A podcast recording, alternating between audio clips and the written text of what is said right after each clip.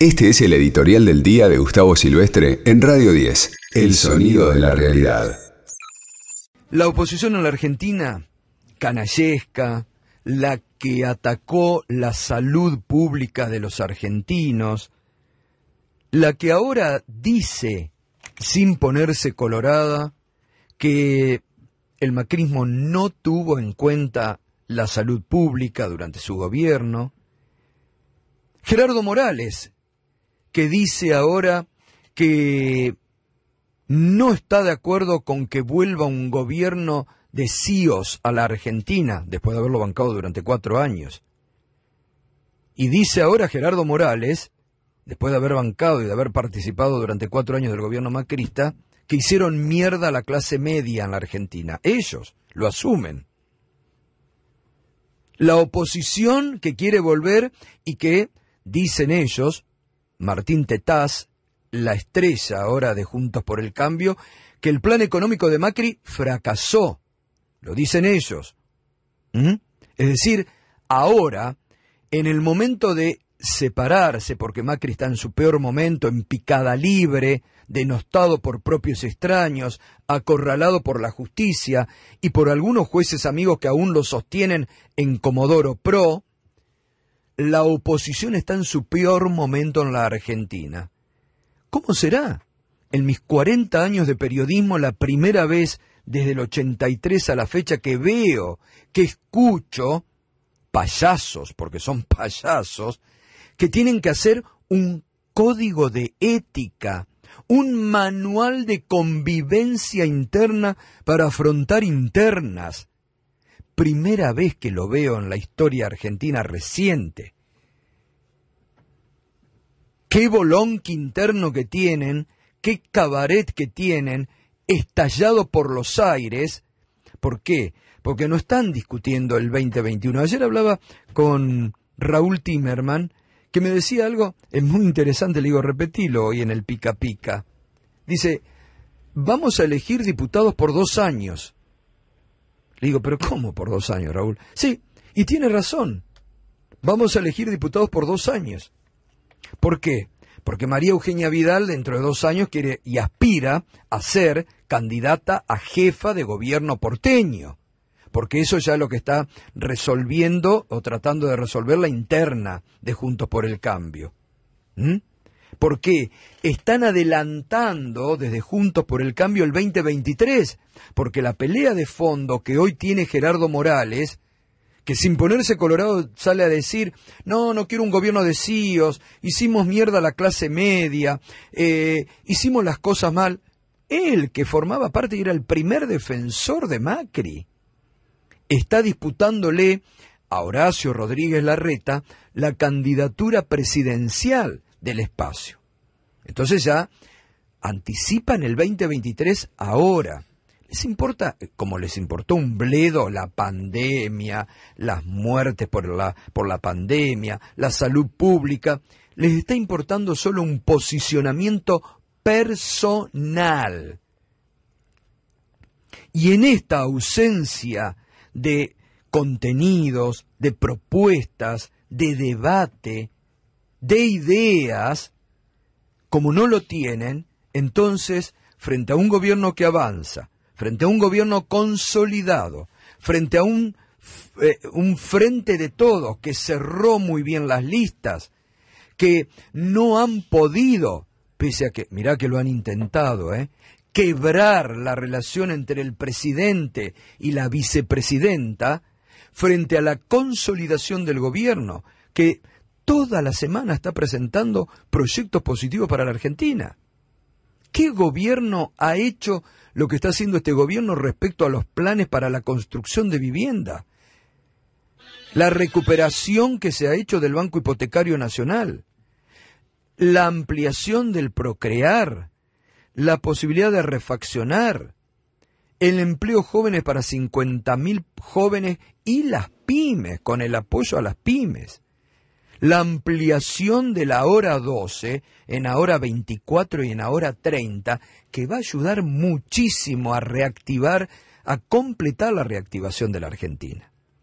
Anoche lo mostraban muy bien en esto que hay que ser positivos, lo mostraba muy bien David en minuto uno, la cantidad de empresas que están resurgiendo de las cenizas, cuando el macrismo le decía, reconviértanse, vendan todo, importen. Se quedaron en la Argentina y hoy están siendo apoyadas por la política económica de este gobierno. Y están dando empleo en la Argentina. Estaba leyendo anoche que Toyota está buscando 200 operarios, que mañana vamos a hablar con el intendente de Zárate, con Cafaro, porque ahí se ha producido algo que me sorprendió, ¿eh? Porque dice, salió el presidente de Toyota a decir que además Toyota, una empresa que ahora están buscando, va a ampliar, tienen que ampliar una planta que ya habían ampliado creo que en el 2015, que la fuimos a visitar en su momento con Sebastián, y espectacular, además lo que es eh, puertas adentro Toyota, ¿eh? la eh, organización que tienen, cómo asisten a los empleados, lo mismo Ford, que tienen un super comedor, bueno, condiciones laborales realmente muy dignas, muy buenas, cómo han controlado ellas, las automotrices, este año los protocolos de salud. Pero decía, anoche leí y mm, que dijo el presidente de Toyota que no conseguían operarios con secundario completo en la zona de Zárate y Campana.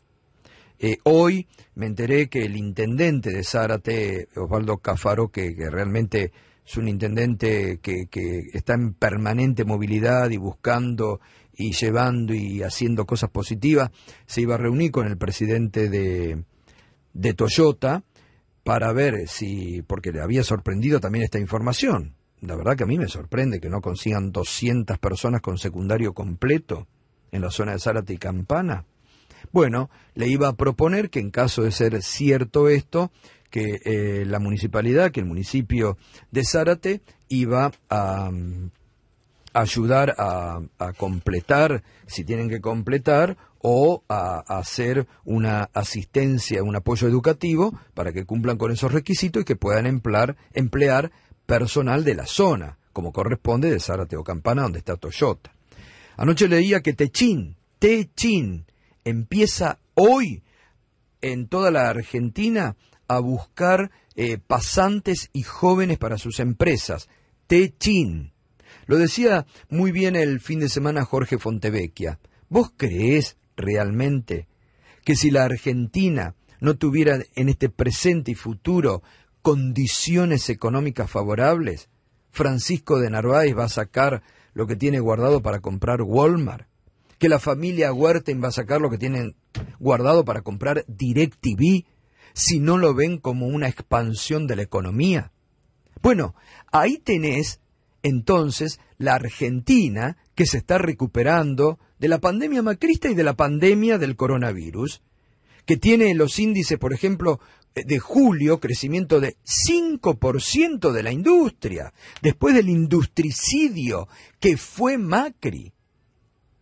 Ahí tenés la Argentina que crece todas las semanas con planes para eh, reactivar la economía frente a una oposición que está derrotada, con problemas internos, carente de liderazgo, con cuestionamientos durísimos en la interna hacia sus principales figuras, que tienen a un expresidente varado en Europa, varado VIP en Europa sin querer volver a la Argentina, acosado por las causas judiciales y con la peor imagen en su principal distrito, la capital federal, 60% de imagen negativa, Macri.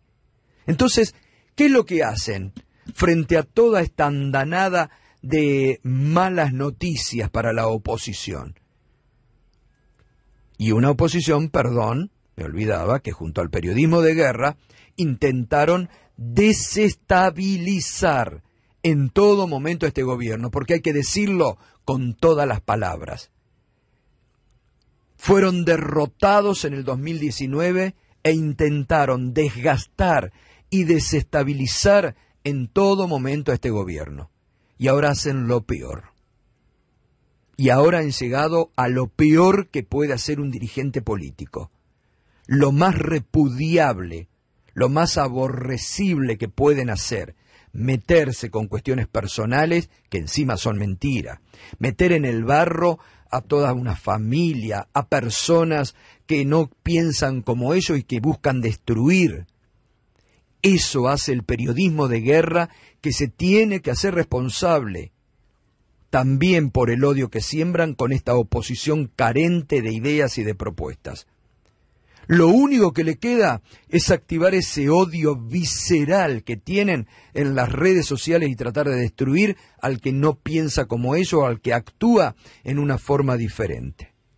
Por eso los necesitan a estos provocadores de la política, provocadores de la política, como Waldorf y como Fernando Iglesias y todos estos provocadores que parece ser el pensamiento de Juntos por el Cambio, porque nadie se sale a distinguir. Son provocadores de la política, sin propuestas, sin ninguna propuesta. Por eso, argentino, hay que tener memoria activa, ¿eh? Por eso muchas veces cuando yo le digo a los integrantes del Frente Todo, del gobierno, muchachos, muchachas, déjense de las pavadas internas, de los egos internos que tienen y fíjense lo que tienen enfrente. Una derecha que, discúlpenme que me autorreferencie, pero como siempre les digo, una derecha que no juega, una derecha que mata en la Argentina. Este fue el editorial de Gustavo Silvestre. Escuchanos en www.radio10.com.ar y seguinos en nuestras redes sociales.